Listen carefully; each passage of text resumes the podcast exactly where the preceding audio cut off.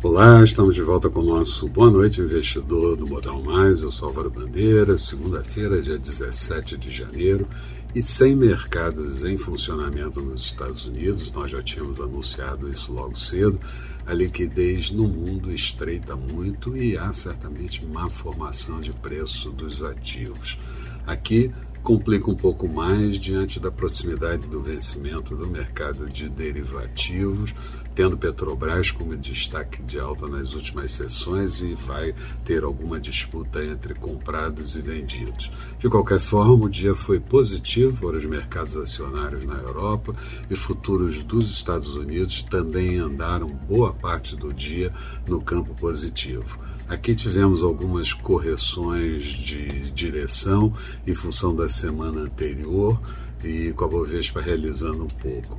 Dólar cedendo, mas muito pouco e juros em alta ao longo de todo o dia pelo quadro fiscal e pela inflação. Dados da China levemente positivos divulgados durante a madrugada e, e explicam um pouco tudo que aconteceu nos mercados no dia de hoje, é, antes do prolongado feriado na China do Ano Novo Lunar, que é, demora uma semana.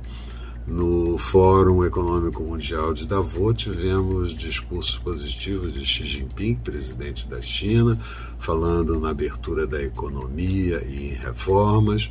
Modi, da Índia, primeiro-ministro, falando de reformas e atração de investimentos. Tivemos também Janet Yellen, secretária do Tesouro americano, e Christine Lagarde, presidente do Banco Central Europeu. Aqui, pesquisa semanal Focus do Banco Central veio razoavelmente tranquila, inflação oficial de 2022 voltando a subir um pouquinho para 5,09%, anterior em 5,03% e 3,40% em 2023. PIB subindo uh, na margem para 0,29, vindo de 0,28 e dólar estável em R$ 5,60. Já o saldo da balança comercial projetado subiu 500 milhões para 56 bilhões no ano de 2022, mas até a segunda semana do mês de janeiro um superávit de 805,7 milhões de dólares. O IBCBR, uma prévia do PIB calculada pelo Banco Central de novembro, teve alta de 0,69% e no ano aponta para uma expansão do PIB ao redor de 4,5%, 4,5%.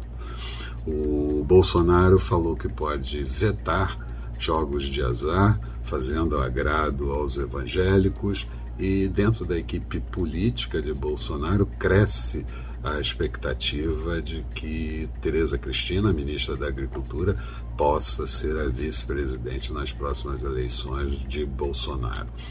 Detalhes maiores você vai encontrar no texto associado a esse vídeo, disponibilizado no, no blog do Modal Mais. Passa lá, dá uma olhada, vê o que, é que você acha.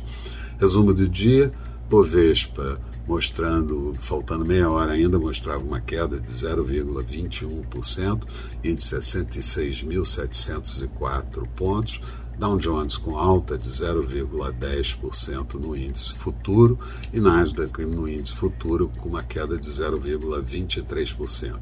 Petróleo oscilou bastante entre positivo e negativo. WTI em Nova York fechou com uma alta de 0,57% o barril de petróleo a 84 dólares e 30 centavos. Dólar por aqui fechou cotado a R$ 5,527 centavos, uma alta de 0,24%.